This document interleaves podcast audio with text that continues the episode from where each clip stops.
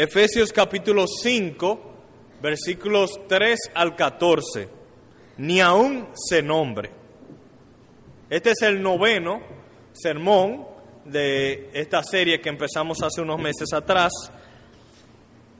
Y como hemos visto, los primeros tres capítulos de esta carta a los Efesios son para enseñarnos cómo Dios ha obrado en nosotros.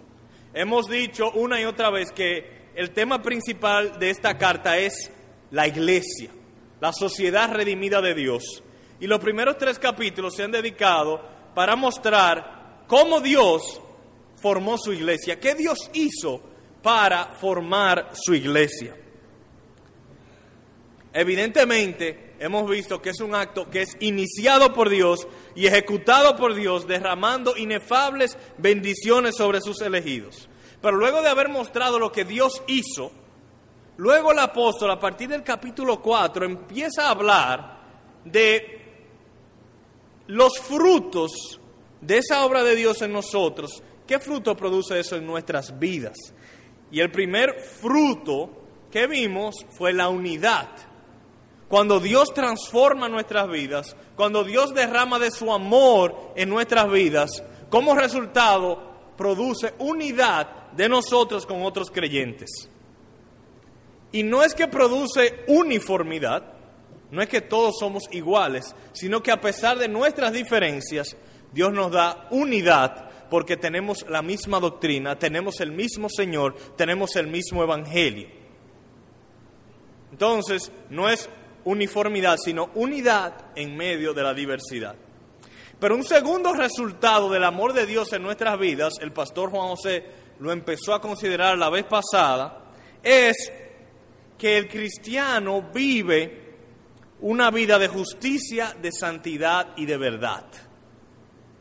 En el mensaje anterior, entonces el pastor Juan José nos habló de una estrategia divina para lo que es el crecimiento de nuestra vida de santidad como cristianos, o lo que le llamaríamos una estrategia divina para la santificación progresiva, donde el hábito pecaminoso es sustituido por una virtud cristiana.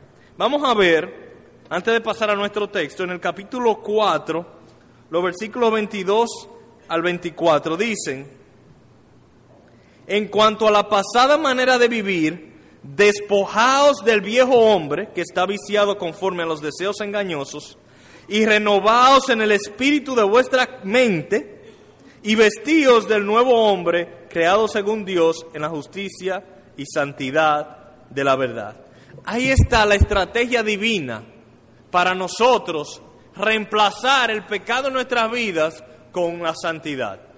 Paso uno, despojarse del viejo hombre, que es lo mismo de apartarse del pecado. Paso dos, renovar la mente en el espíritu, eso es, sustituir la, una manera vieja de pensar con una manera de pensar bíblica. Y el paso tres de esa estrategia divina es vestirse del nuevo hombre. O sea que no es solamente quitar lo malo, sino que lo malo es sustituido por lo bueno. Y en el proceso es necesario cambiar de mente. Y todos los elementos de esta estrategia son muy necesarios. Porque vamos a suponer que nosotros nos despojemos de el viejo hombre y renovemos nuestra mente, pero no nos vistamos del nuevo. ¿Qué va a suceder? Simplemente nos vamos a quedar sin cometer el pecado, pero no vamos a hacer el bien es lo que yo le llamo cristianos estatuas. Ustedes sabían que las estatuas no pecan. ¿Alguna vez usted ha visto una estatua pecar? No, porque las estatuas que quedan paralizadas, sí. Bueno, si nosotros nada más nos despojamos del viejo hombre, nos convertimos en estatuas, cristianos estatuas, que aunque no hacemos nada malo, tampoco no hacemos nada bueno. Entonces, por eso es necesario no solo despojarnos del viejo hombre, sino vestirnos del nuevo para andar haciendo el bien. Pero por otro lado, si nos despojamos del viejo y nos vestimos del nuevo, pero nuestras convicciones no están renovadas por las escrituras, entonces caemos fácilmente en legalismo, en simplemente cumplir ciertas reglas, pero no basado en la palabra de Dios, sino simplemente en reglas que hemos creado. Entonces por eso es indispensable que nos quitemos lo viejo, que renovemos nuestra mente, que nuestra mente sepamos por qué estamos haciendo lo que estamos haciendo, basado en la palabra de Dios, y que nuestra mala conducta sea reemplazada por una nueva conducta.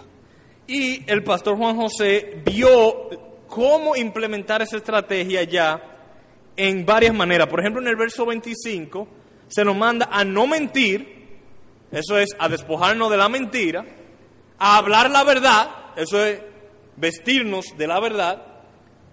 ¿Pero por qué? ¿Cuál es la renovación de la mente? Porque somos miembros de un mismo cuerpo. O sea que cuando tú le dices mentira a tu hermano, tú te estás diciendo mentira a ti, porque somos miembros del mismo cuerpo.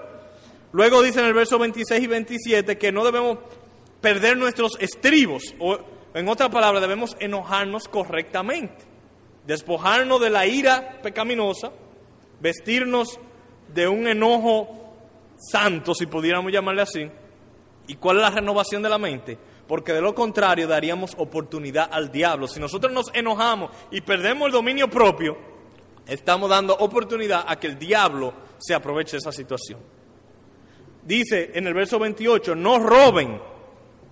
Ese es el viejo hombre, votar el robo. Más bien trabajen, eso es vestirse de lo nuevo, trabajar. ¿Y cuál es la renovación de la mente? Porque así podemos ser generosos con los demás. Verso 29, no utilices tu boca para el mal. Eso es el viejo hombre. ¿Y cuál es el nuevo? Sino para edificar a los oyentes. ¿Y cuál es la renovación de la mente? Porque así damos gracia a nuestros oyentes. Y en los versículos 31 y 32, no alberguen amargura, eso es el viejo hombre, sino perdonen, eso es el nuevo hombre ¿Por qué? ¿Cuál es la renovación de la mente? Porque Dios nos perdonó en Cristo. Así que ese es, ya estamos viendo ahí cómo esa estrategia divina para combatir el pecado, para reemplazar el pecado en nuestras vidas, se ha implementado con la mentira, con la ira pecaminosa, con el robo, con malas palabras o mala forma de hablar y con la amargura. Pero ahora sí seguimos con esa estrategia. Nosotros dividimos el texto, pero en realidad el apóstol Pablo sigue implementando esa estrategia para nosotros combatir el pecado. El enfoque del texto que ahora vamos a estudiar es cómo despojarnos de la inmoralidad sexual, vestirnos de la pureza sexual y cuál es la renovación de la mente que debe ocurrir para que eso suceda. En los casos anteriores se le dedicaba uno o dos versículos, pero en este caso, al, caso, al tema de la inmoralidad sexual, el apóstol Pablo le, Pablo le dedica 12 versículos. Y, y probablemente parte de la razón es porque entre los gentiles la inmoralidad sexual era una práctica muy común. Se dice en particular de los efesios que como parte de su adoración a la diosa Diana, de los efesios se practicaba la inmoralidad sexual como parte de la adoración. Entonces cuando el cristianismo entraba a estas regiones de gentiles, se topaba con prácticas totalmente contrarias a la ética cristiana. Y el apóstol Pablo, si vemos en todas sus cartas a los gentiles, continuamente está exhortando a los cristianos a apartarse de la inmoralidad sexual. Y me parece a mí que nuestra cultura en la cual vivimos hoy día se está asemejando cada día más a la cultura griega de esos tiempos en ese aspecto de la inmoralidad sexual. Eh, y no es que haya alguna vez existido una cultura libre de la inmoralidad sexual, nunca ha existido eso en la historia de la humanidad, pero entre los griegos y hoy en día parece haber alcanzado un nivel alarmante y extremo.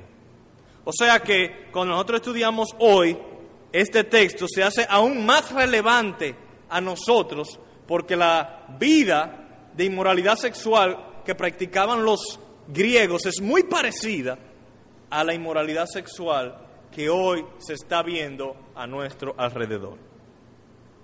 Entonces vamos ya a pasar al texto. Nuestro texto nos manda, en primer lugar, a eliminar la inmoralidad sexual en todas sus formas. Y la inmoralidad sexual aquí es dividida en varias categorías. Cuando vayamos a, analizar estas categorías, sirva esto para examinar nuestra pureza sexual a la luz de las escrituras. Nosotros podríamos pensar que estamos viviendo en total pureza sexual, pero vamos a ver qué dice las escrituras que nosotros debemos eliminar. Dice el verso 3, pero fornicación y toda inmundicia o avaricia ni aun se nombre entre vosotros como conviene a santos. Lo primero, la primera forma de inmoralidad sexual que el texto nos manda a despojarnos es la fornicación. Proviene de la palabra griega porneia, de donde viene la palabra hoy pornografía, por ejemplo. Y en la mayoría de los casos, esa palabra se refiere a una satisfacción de nuestros impulsos sexuales fuera del matrimonio. Por ejemplo, en 1 Corintios 7:2, no es necesario que lo busquen, el apóstol Pablo dice lo siguiente, por causa de las fornicaciones, cada uno tenga su propia mujer y cada una tenga su propio marido. En otras palabras, para que nosotros no caigamos en fornicación, y podamos darle una salida bíblica a nuestros impulsos sexuales, que cada uno se case. O sea que la fornicación es la práctica o la satisfacción de los impulsos sexuales fuera del ámbito del matrimonio. El texto claramente indica que la relación sexual fuera del matrimonio es pecado. Y esto es algo que nuestra cultura está ignorando voluntariamente. Pero el texto agrega algo más, no solamente la fornicación, sino dice toda inmundicia. ¿En qué se diferencia la inmundicia de la fornicación? Bueno, esta palabra, cuando el apóstol Pablo lo utiliza en el Nuevo Testamento, muchas veces se refiere a aquellas actividades sexuales de mayor degradación que la fornicación, por ejemplo, como la homosexualidad. Y para eso le voy a pedir que vayan conmigo a Romanos capítulo 1. Hemos visto que la fornicación es el uso del sexo fuera del matrimonio. La inmundicia es una degeneración aún más de nuestra sexualidad. Y noten cómo el apóstol Pablo lo utiliza.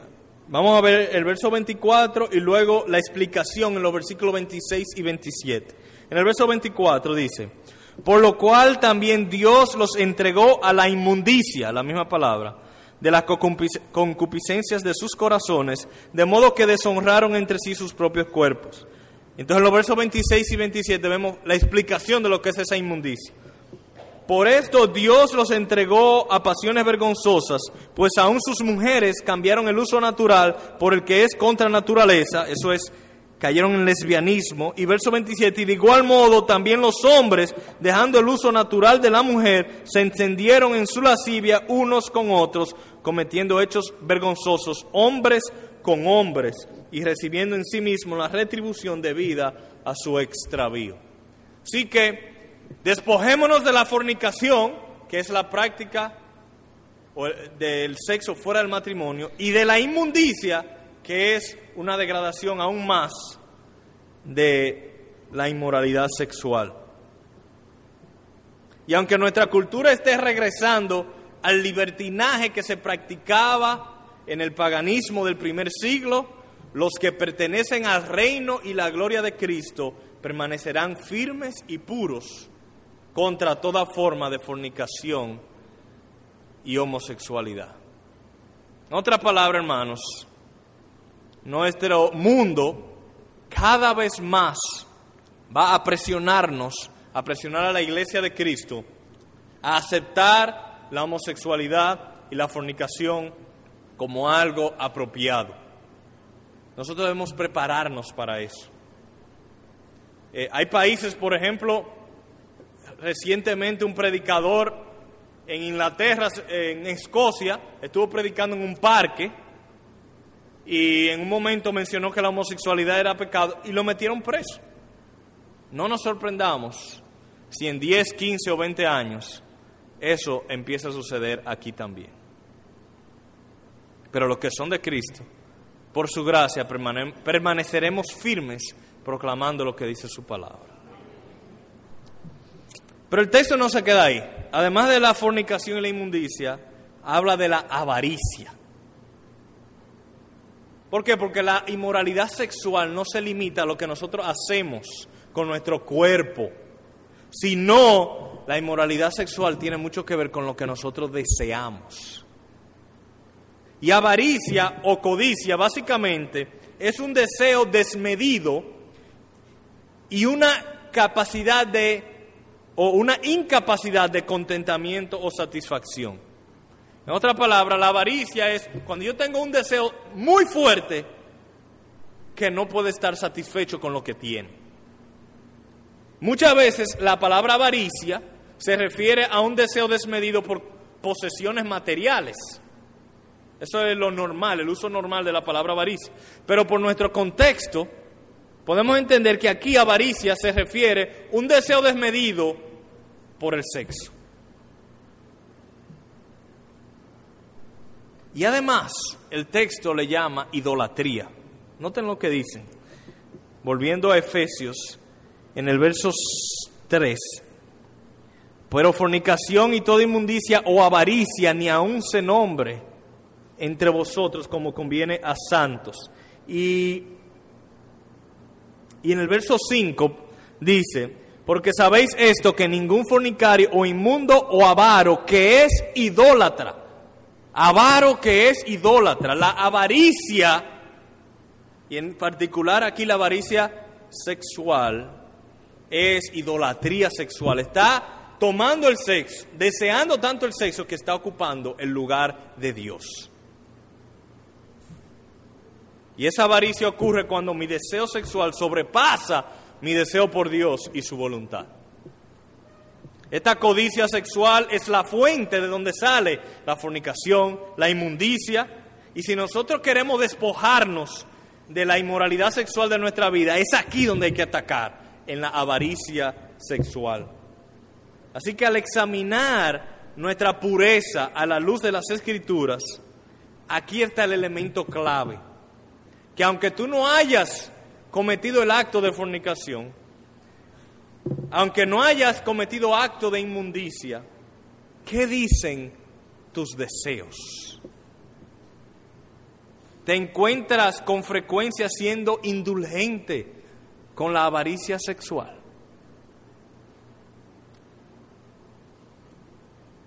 Pero el texto no se queda ahí. El texto también nos manda a despojarnos de algo más de la manera en que nosotros hablamos del sexo. Dice en el versículo 4, ni palabras deshonestas, ni necedades, ni truanerías que no convienen. La Biblia de las Américas, porque yo, creo que nadie de aquí sabe lo que es una truanería, muy pocas personas saben lo que es una truanería. La Biblia de las Américas le llama obscenidades, necedades y groserías. Así que otra forma de inmoralidad sexual que Dios nos manda a eliminar de nuestras vidas es el hablar obsceno y con ligereza sobre el tema de la sexualidad. Hay personas, y ustedes conocen personas así, que no pueden tener una conversación sin utilizar palabras groseras. Es tan normal para ellos hablar así que ellos no se dan cuenta que están usando palabras groseras. Y eso es tal vez uno de los textos más claros por qué los creyentes deben evitar el uso de lo que le llamamos malas palabras. Porque las malas palabras, aunque las podamos decir inconscientemente, lo que están haciendo es tomando con ligereza algo que es sagrado, que es el sexo. Muchos hacen chiste de la sexualidad. Todo en la vida lo relacionan con el sexo. Si ven una nube, le ven de alguna manera una forma sexual a esa nube. Si ven un árbol, le ven una forma erótica al árbol. Ustedes conocen gente así. Tal vez ustedes son así, no sé. Eh, todo lo sexual lo tratan como un chiste. Y esto no es solo en adolescentes. Yo he estado entre gente viejos que son así. Y, y no hay conversación donde no salga a relucir con ligereza el tema de la sexualidad. Pero la sexualidad no es ni grosera, ni la sexualidad es algo ligero. La sexualidad es un hermoso regalo de Dios para ser preciado y valorado. Pero cuando nos referimos al sexo de manera obscena o con ligereza, no lo estamos valorando como debiéramos. Y como resultado, no solo afectará nuestra conversación sobre el sexo, sino también va a afectar nuestra conducta en cuanto a la sexualidad. Yo creo que eso, por eso es que el apóstol Pablo dice que tengamos cuidado aún cómo nos referimos al tema, porque va a afectar finalmente hasta nuestra conducta en cuanto al tema. Si nos referimos como que es algo insignificante, lo vamos a tratar como algo insignificante. Si nos referimos a esto como algo grosero, lo vamos a tratar como algo sucio. En resumen, Pablo nos exhorta a eliminar la fornicación, o sea, la relación sexual fuera del matrimonio, la inmundicia, que son las distorsiones sexuales, como la homosexualidad y el lesbianismo, la codicia o la avaricia. Y, y déjeme decir algo como una nota aclaratoria. La avaricia no es el deseo sexual, la avaricia es el deseo desmedido, obsesionado por el sexo, porque el deseo sexual es como el hambre. Dios nos ha dado un deseo natural por eso, pero se convierte en avaricia cuando es un deseo que nos lleva a violar la voluntad de Dios. Y también Dios nos manda, a través del apóstol Pablo, a despojarnos de un hablar obsceno y ligero sobre el sexo. Ahora una, una persona pudiera decir, sí, yo estoy de acuerdo, yo, yo estoy de acuerdo que el cristiano no debe practicar esas cosas. Pero muchas veces el cristiano se pregunta, ¿qué tan lejos debo yo estar de la fornicación? ¿Qué se permite? ¿Qué es legítimo? ¿Qué no es legítimo? ¿Qué es apropiado? ¿Qué no es apropiado? Bueno, vamos a preguntarle al texto, ¿qué tan apartados de la inmoralidad sexual nos exige Dios que vivamos? En el versículo 3. Pero fornicación y toda inmundicia o avaricia ni aún se nombre entre vosotros, como conviene a santo. ¿Qué tan lejos debemos estar de la inmoralidad sexual? Que ni se nombre entre nosotros. Eso es lejísimo. Que ni siquiera se nombre. A veces pretendemos estar viviendo en pureza cuando en realidad estamos viviendo en el borde de la pureza, muy cerca de la impureza.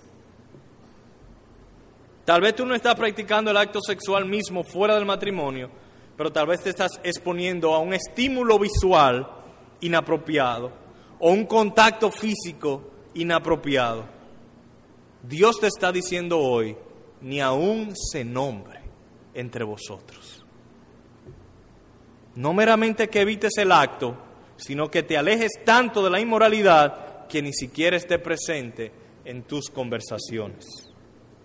Y esta exhortación a mí me llamó la atención, porque muestra que la lucha contra el pecado, aunque es del corazón, aunque empiece en la avaricia, hay cosas externas que pueden provocar que se levanten internamente los deseos pecaminosos que tenemos.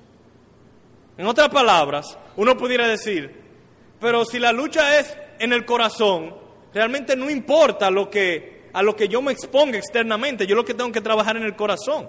Pero no, el apóstol Pablo dice, no te expongas a conversaciones inapropiadas sobre el tema.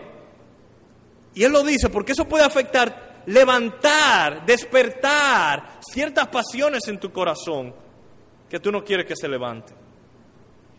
O sea que debemos cuidarnos no solo en el corazón, sino también cuidar las circunstancias a las cuales nos exponemos, porque esas circunstancias, aunque no son la causa, pero pueden despertar cosas remanentes que tenemos en el corazón. Claro, cada persona es diferente. Nosotros tenemos diferentes trasfondos. Nosotros hemos sido criados de manera diferente. Tenemos diferentes debilidades y fortalezas. Por tanto, no se aplica la misma regla a todo el mundo. No es como la gorra de los peloteros que una le sirve a todos. No, cada quien tiene que evaluar cuáles son las áreas donde es fuerte y donde es débil. Y en sabiduría buscar evitar esas circunstancias, en que circunstancias que despiertan malas pasiones en nuestro corazón. Además, como somos diferentes, hay que tener cuidado de no evaluar nuestra pureza sexual en comparación con los demás. ¿Qué yo quiero decir con eso? A veces yo puedo ser fuerte en tal área y un hermano ser débil en esa área. Y yo sentí, ah, no, pero yo soy más puro que él. Bueno, tal vez tú eres más puro que él en esa área, porque esa es su área débil. Pero en otra área, tal vez él es más fuerte que tú. Por tanto, tu pureza sexual, tú no la debes determinar o medir en comparación a los demás, tú debes determinarla o medirla en comparación con la palabra de Dios. Eso es lo que determina tu nivel de pureza sexual en tu vida. Entonces, yo quiero tomar ahora como un paréntesis para tomar ciertas guías que nos pueden ayudar a identificar aquellas cosas que nos provocan a la inmoralidad sexual. Y luego, o ya a su vez, algunas direcciones para evitarlas. Yo en esto me he asistido de un libro eh, llamado Ni aún se nombre, igual que el sermón, por cierto, por el pastor Joshua Harris, que lo recomiendo totalmente para aquellos que quieren tomar en serio la lucha o la batalla contra la inmoralidad sexual. Así que, guías para ayudarnos a identificar qué cosas provocan tus deseos lujuriosos. Así como las conversaciones sobre el tema pueden levantar cierta pasión, hay otras cosas que uno debe observar. Por ejemplo, primero, la hora del día. La hora del día. Analiza si tú eres más susceptible en ciertas horas a la tentación. Tal vez recién te levantas, que es cuando eres más susceptible.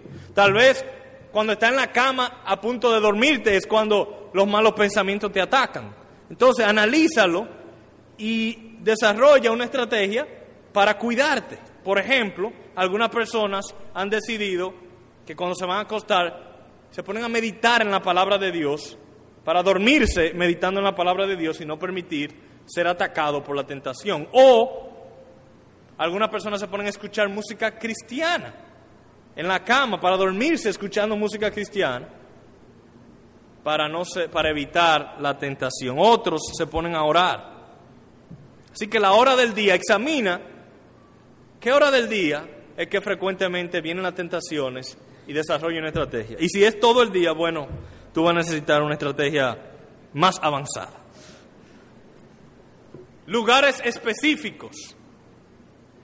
Analiza si hay lugares donde las tentaciones son más fuertes. Por ejemplo, en la plaza comercial o en la playa o en una librería donde las portadas de los libros son muy provocadoras.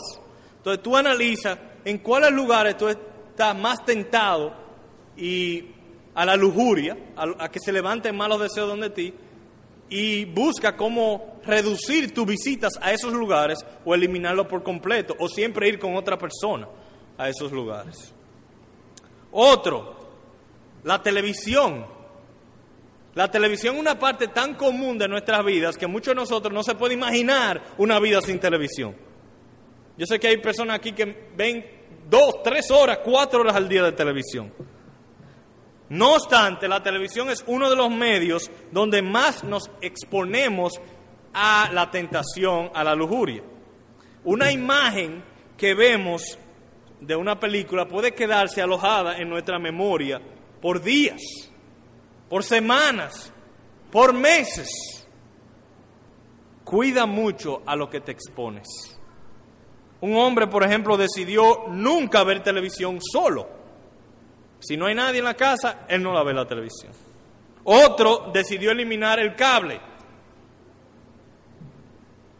Y en el caso de las mujeres, yo creo que las telenovelas pueden tener el mismo efecto provocador que la pornografía tiene en el hombre.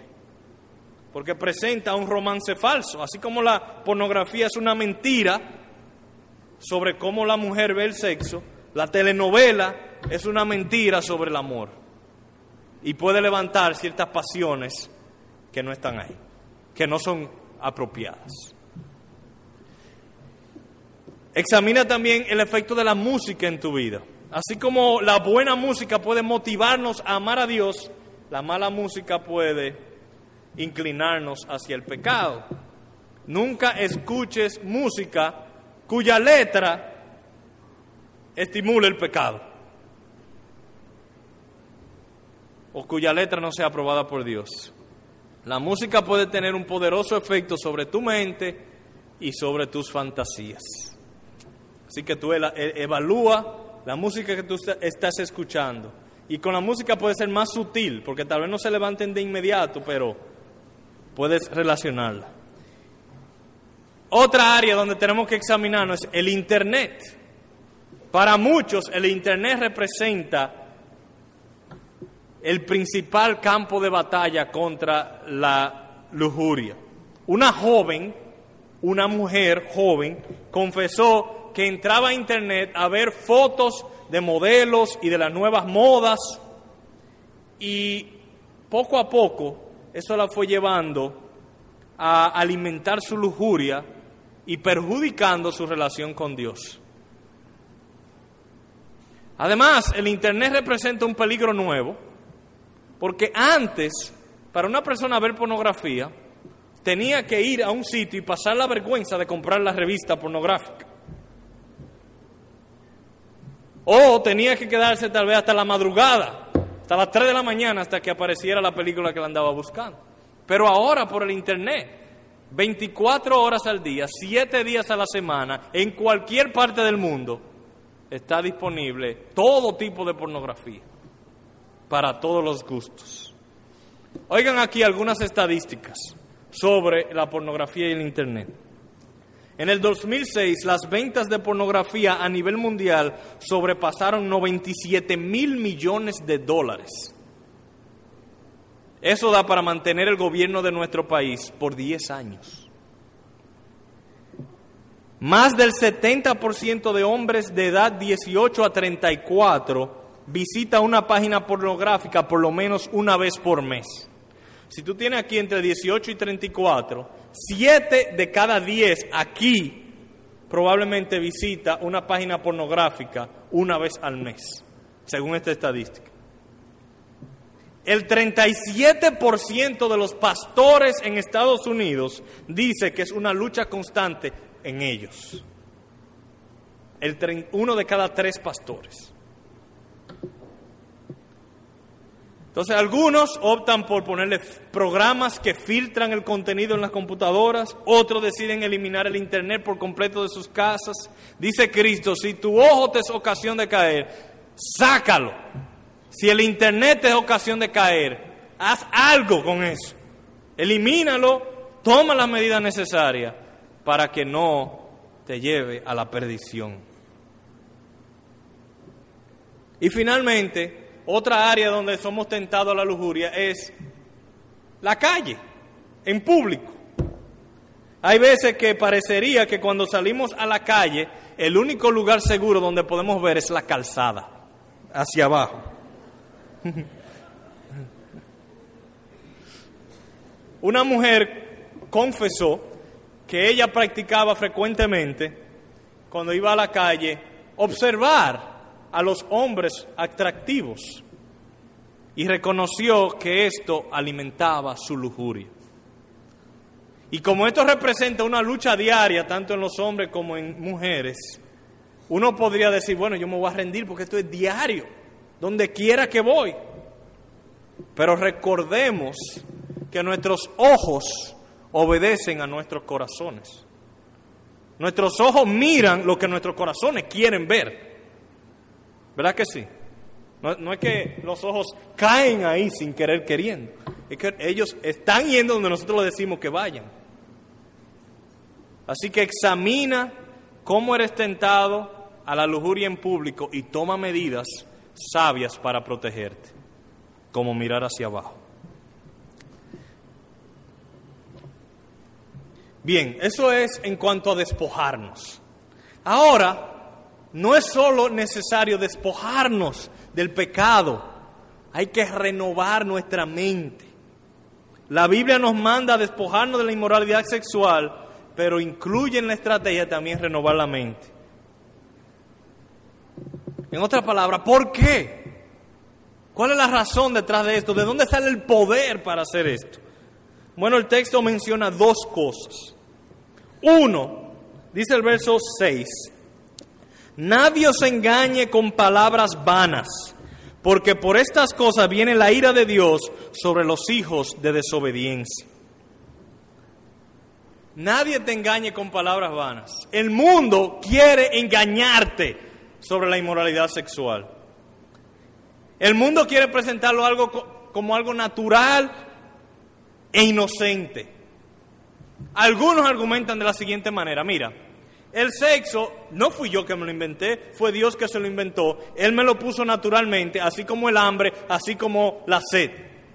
Y así como cuando yo tengo hambre, yo salgo y me como un hamburger, entonces cuando yo tengo un impulso sexual, es natural que yo salga y busque satisfacción, sea en fornicación, sea en lo que sea. No me diga que es pecado, eso es natural, eso es como comer, dirían algunos. Pero dice Pablo, nadie te engañe con palabras vanas. Esa lógica, que parece lógica tal vez, eso es palabras vanas. Déjame enseñarte, vayamos a 1 Corintios 6. Porque, ¿qué pasa? Los corintios usaban el mismo argumento. Eso no es nuevo. Los corintios estaban diciendo, no, porque así como como cuando yo tengo hambre me como un pedazo de carne, cuando me da un deseo yo simplemente busco una prostituta, decían los corintios. Y Pablo dice en el versículo 13, las viandas, eso es la carne, para el vientre y el vientre para las viandas, pero tanto al uno como a las otras destruirá Dios. Pero el cuerpo no es para la fornicación, sino para el Señor y el Señor para el cuerpo. En otras palabras, sí es verdad, lo que tú te comes no te contamina, pero el cuerpo no es para la fornicación, es para Dios. Y luego en los versículos 18 al 19 dice, huid de la fornicación. Cualquier otro pecado que el hombre cometa está fuera del cuerpo, mas el que fornica contra su propio cuerpo peca. ¿O ignoráis que vuestro cuerpo es templo del Espíritu Santo, el cual está en vosotros, el cual tenéis de Dios y que no sois vuestros? La sexualidad no es prohibida, el sexo Dios no lo prohíbe. El sexo es algo hermoso y sagrado. Pero si practicas inmoralidad sexual, fornicación, te haces daño a ti mismo, eso es lo que dice el texto. Pecas contra tu propio cuerpo y deshonras a Dios, quien habita en tu cuerpo. Entonces, el Espíritu Santo, si tú eres cristiano, el Espíritu Santo habita en tu cuerpo. Y cuando tú actúas de esa manera, estás actuando como si el Espíritu Santo no estuviera ahí. Así que Dice el verso 6 y 7, porque por estas cosas viene la ira de Dios sobre los hijos de desobediencia, no seáis pues partícipes con ellos, no te dejes engañar. El sexo fuera del matrimonio no es lo mismo que comerse un pedazo de carne o un pedazo de pan. Es un acto sagrado y la ira de Dios está sobre el mundo por pecados como este. No te unas al mundo en esto. Hermanos, no juguemos con ninguna forma de inmoralidad sexual. Pero una un segundo argumento para renovar nuestra mente, además de que la ira de Dios está sobre los que practican tales cosas, Es un argumento que vemos en los versículos 8 al 10, donde leemos, porque en otro tiempo erais tinieblas, mas ahora sois luz en el Señor. Andad como hijos de luz, porque el fruto del Espíritu es en toda bondad, justicia y verdad, comprobando lo que es agradable al Señor. La inmoralidad sexual la practican aquellos que viven en tinieblas. El incrédulo participa en inmoralidad sexual porque no lo ve como dañino, pero el creyente es luz y ve lo podrido, lo dañino, lo doloroso que es participar en inmoralidad sexual.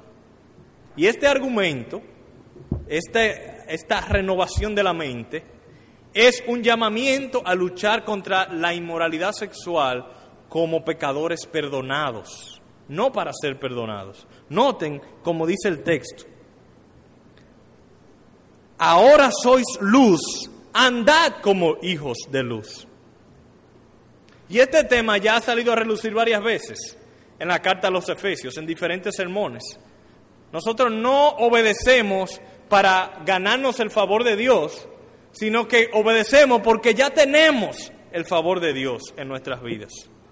La lucha contra la inmoralidad sexual y contra cualquier otro pecado no es una lucha por ser aceptado por Dios, sino que tal lucha es posible solo porque ya hemos sido aceptados por Dios. Lo primero y lo más importante es primero estar bien delante de Dios. Y la razón por la cual somos aceptados por Dios no es porque estamos luchando contra la inmoralidad sexual.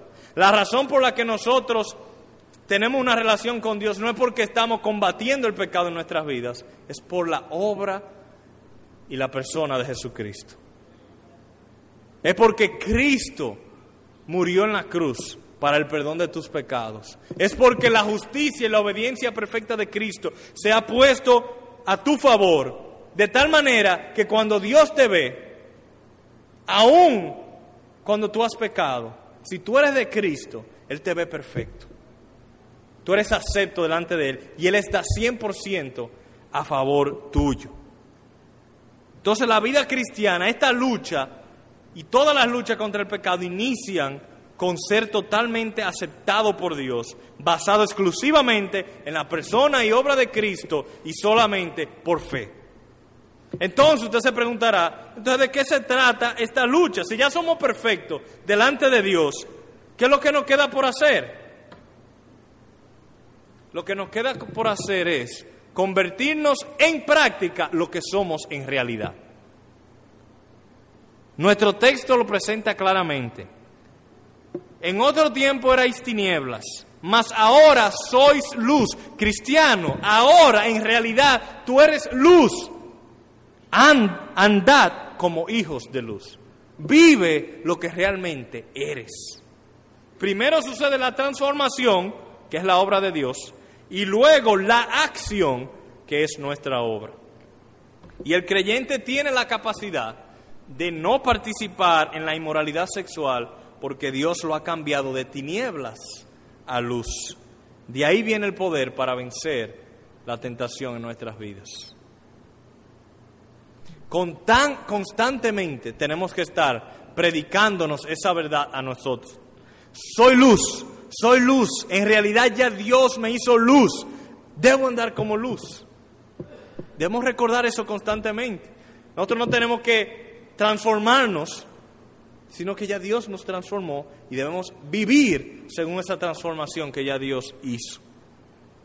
Adicionalmente, el ministro John Stott observa que este texto no dice que nosotros andamos en luz, aunque otros textos en la Biblia lo dicen, y eso es verdad. Pero este texto en particular dice que somos luz.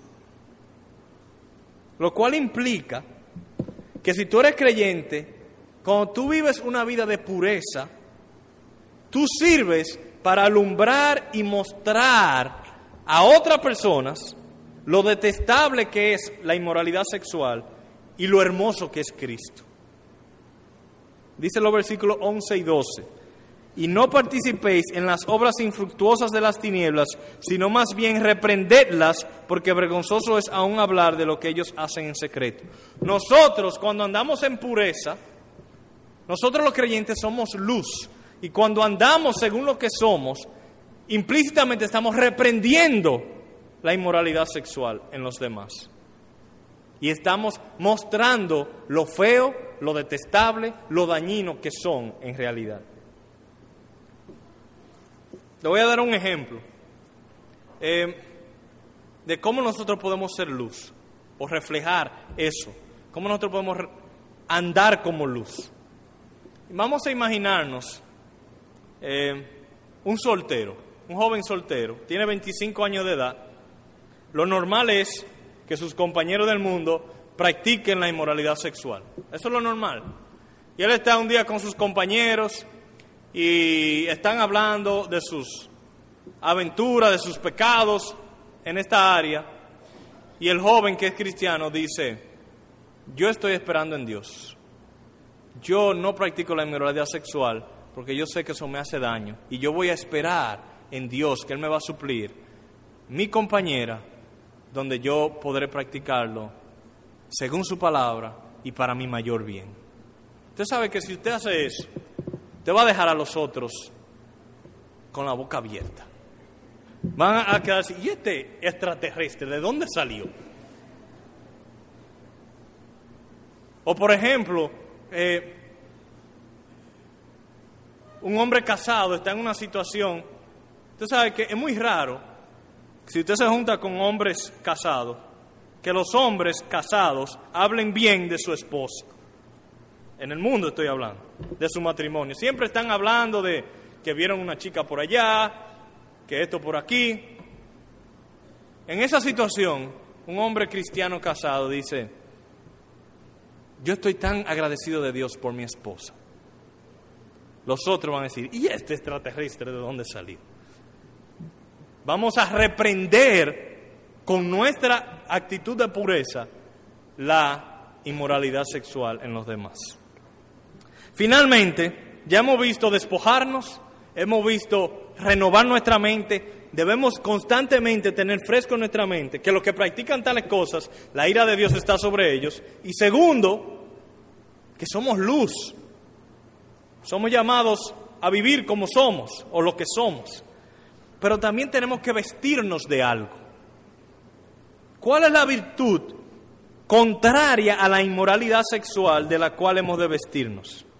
El texto, el texto lo señala en los versículos 3 y 4. Dice, pero fornicación y toda inmundicia o avaricia ni aun se nombre entre vosotros como conviene a santos, ni palabras deshonestas, ni necedades, ni truanerías que no convienen, sino antes bien acciones de gracias. ¿De qué debemos vestirnos? Contrario a la inmoralidad sexual, de acción de gracias. Y esto es un contraste inesperado, yo pienso. Porque lo esperado para mí sería, despójense de la inmoralidad y vístanse de pureza. Pero el apóstol presenta aquí la gratitud como lo contrario a la inmoralidad sexual. ¿Y cuál es la clave para entender cómo, cómo es que la gratitud es lo contrario a la inmoralidad sexual? ¿Cómo es que cuando nos vestimos de gratitud estamos despojándonos de la inmoralidad sexual? Bueno, la clave está en la palabra avaricia. ¿Se recuerdan que vimos que debemos despojarnos de la avaricia? ¿Y qué es la avaricia? Como ya hemos visto, la avaricia se refiere a un deseo desmedido y una incapacidad de contentamiento o satisfacción. Entonces, lo contrario a la avaricia sexual es la gratitud o el contentamiento. El avaro, en, el término sexual, tiene un deseo tan fuerte que él hace lo que sea por tratar de satisfacerlo y nunca se satisface. Pero la gratitud es lo que sientes cuando tú crees que Dios está de tu lado. La gratitud es lo que sientes cuando estás convencido que Él solo te dará aquello que es bueno para ti y que no dejará de darte nada que sea para tu bien, seas casado o soltero. En otras palabras, que lo que Él te ha dado hasta ahora es lo mejor para ti. Y la gratitud lo siente eso. Por eso, el verso 20 de este capítulo concluye diciendo, dando siempre gracias por todo al Dios y Padre en el nombre de nuestro Señor Jesucristo. Así que la gratitud es la alternativa a vivir impulsado por apetitos, por aquellas cosas que no tienes.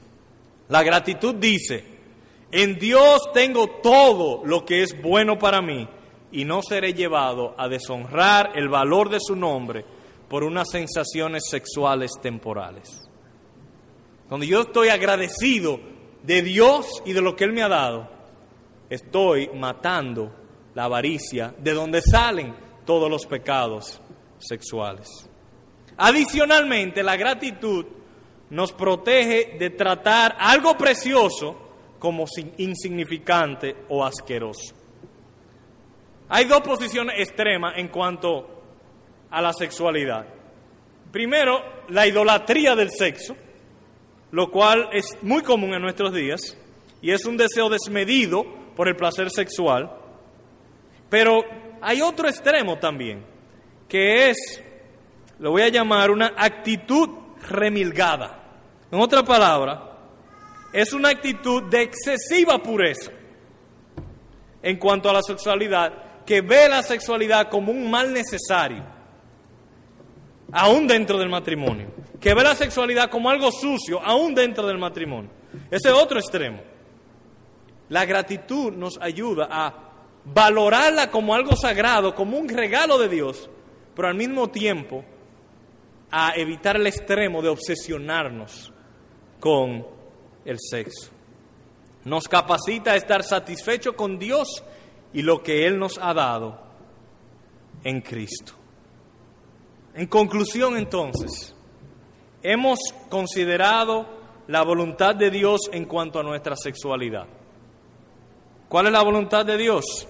Bueno, el sexo es un maravilloso regalo de Dios el cual debemos recibir con acción de gracias, pero el sexo no es Dios. Dios es Dios. Y si Él ha determinado ponernos ahora mismo en una condición en nuestra vida donde no podemos disfrutar de este regalo, también recibimos esta condición con gratitud, porque confiamos que Él nos da todo lo que es para nuestro bien y no retendrá nada que sea para nuestro mayor bien.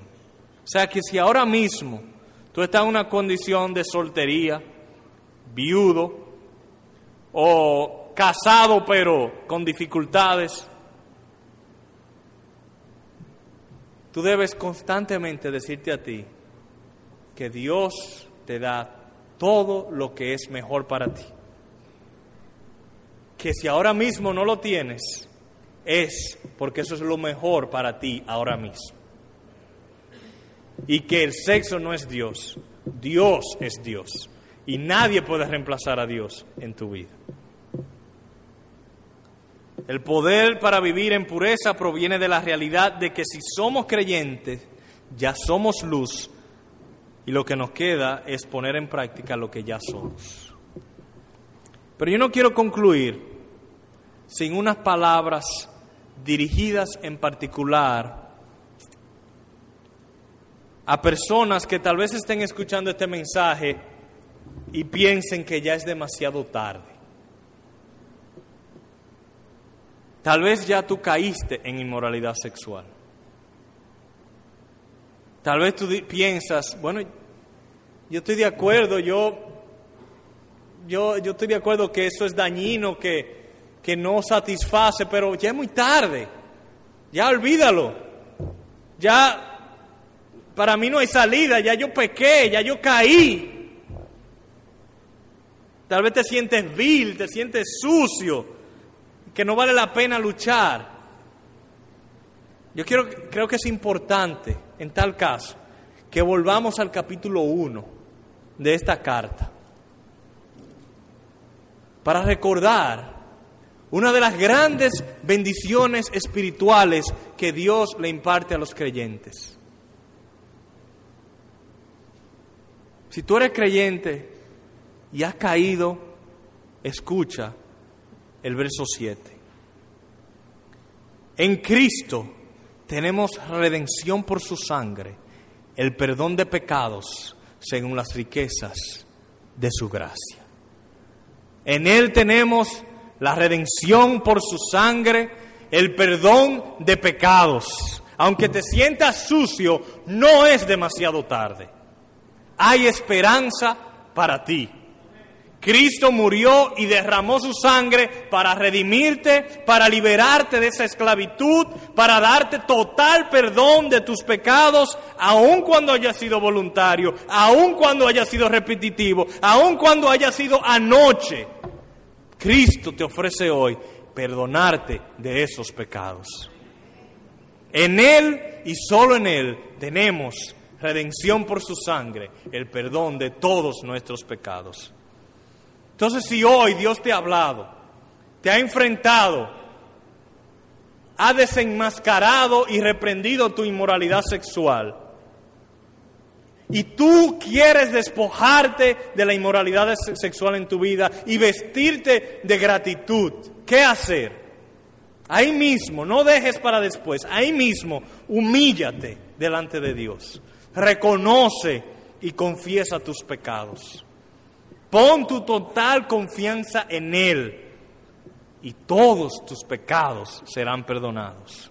Concluimos con el último versículo de nuestro texto, el verso 14, por lo cual dice, despiértate tú que duermes, levántate de los muertos y te alumbrará Cristo. Amén.